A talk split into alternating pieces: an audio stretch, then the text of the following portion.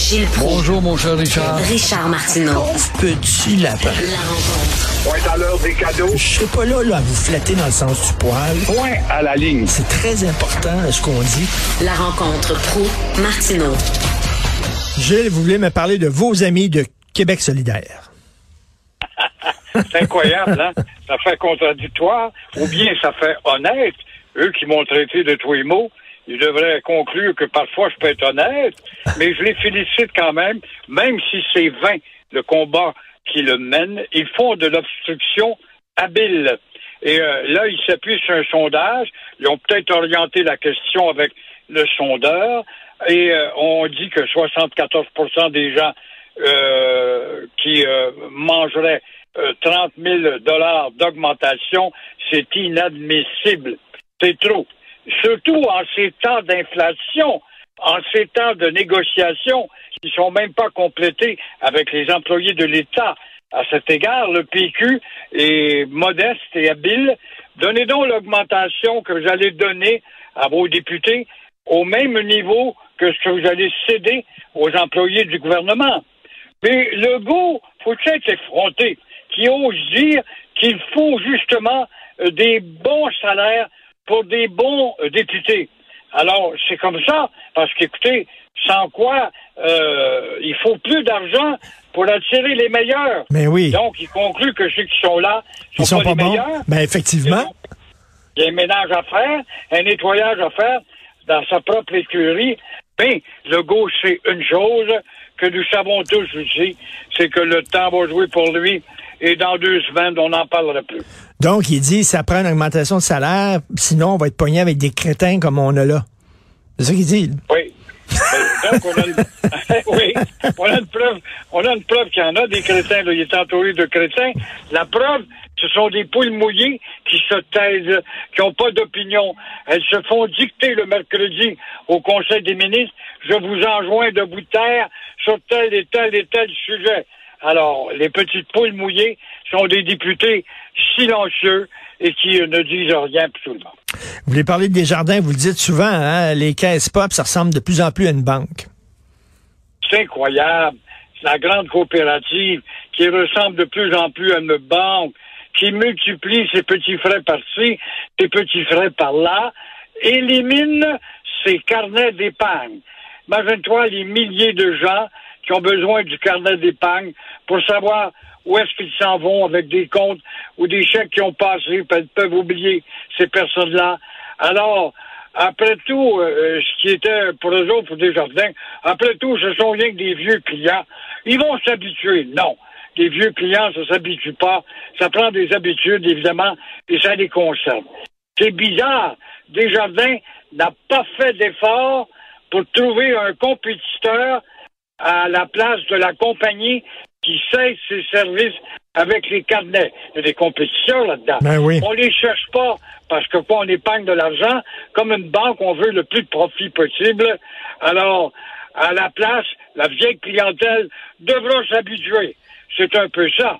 Alors, on va avoir des rapports mm. impersonnels, c'est un bout de papier, puis des blancs. Essaie de savoir quand est-ce que le chèque de ton loyer a passé, s'il n'est pas inscrit sur ton bout de papier, parce que le bout de papier te donne les dates récentes. Alors, c'est inhumain.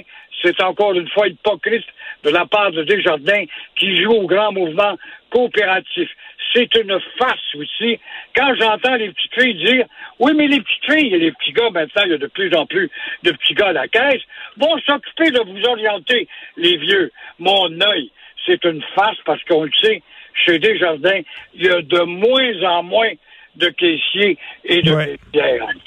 Tout à fait. On va dire, allez sur le site Internet pour faire euh, vos euh, transactions. Et vous voulez parler de l'élection en Alberta.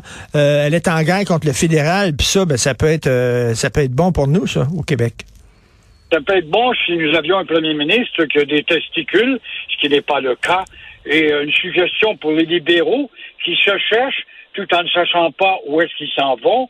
Il faudrait leur rafraîchir la mémoire et les ramener à des idées pas révolutionnaires du tout, qu'ils devraient tout simplement inscrire, inscrire le principe de l'égalité des deux peuples fondateurs de ce beau pays qu'ils aiment tant, avoir l'audace de remplacer le Sénat par un conseil confédéral et non un conseil fédéral.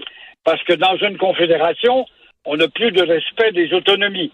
Et aussi, quand il y a un imbroglio, par exemple, constitutionnel, c'est pas être révolutionnaire, les gens libéraux de demain, de dire on aimerait que l'imbroglio soit élucidé, non pas rien que par des juges d'Ottawa, mais aussi par des juges qui proviendraient des provinces et en l'occurrence du Québec. Alors, cet extrémisme que j'exprime là pour les libéraux qui se cherchent et qui ne savent pas quel jour on est, eh bien, ça ne vient pas des caquistes, ça ne vient pas de l'ADQ de Mario Dumont du temps, ça vient de Claude Ryan à une époque. Alors, tu vois, et quand on voit qu'en Alberta, la nouvelle mmh. première ministre, Mme Smith, suggère le boycott des lois fédérales qui empiètent dans les juridictions provinciales, eh bien, cette approche devrait éveiller les libéraux qui euh, sont en train de se ridiculiser et de ridiculiser en même temps leur histoire avec Jean Lesage, avec euh, euh, Robert Bourassa, avec Honoré Mercier et d'autres grands chefs. Et qu'on devrait dire, ah, il y a certaines lois fédérales, nous autres on juge qu'elles sont pas bonnes pour le Québec, eh bien on les appliquera pas sur le territoire québécois. Ça vient de C'est pas une révolution, ça. C'est simplement de mettre son pied à terre, puis de rappeler les juridictions de 1867. Alors, non, depuis ce temps-là, vous faites de l'empiètement, et Ottawa grossit avec son empiètement, il nous coûte plus cher et on n'a plus d'autonomie du tout. On devient une succursale. C'est pourquoi on s'appelle province au lieu, si le goût avait des testicules, je doute qu'il en ait quand même, euh, parce qu'il est comme un eunuque. Un eunuque, ça parle à boire haute comme ça parce qu'il a perdu ses testicules. Alors, au lieu, euh, s'il y avait des testicules, il proclamerait l'État du Québec pour se défaire de l'expression province de Québec sans casser son Canada. Merci beaucoup, Gilles. À demain. Bonne journée. À demain.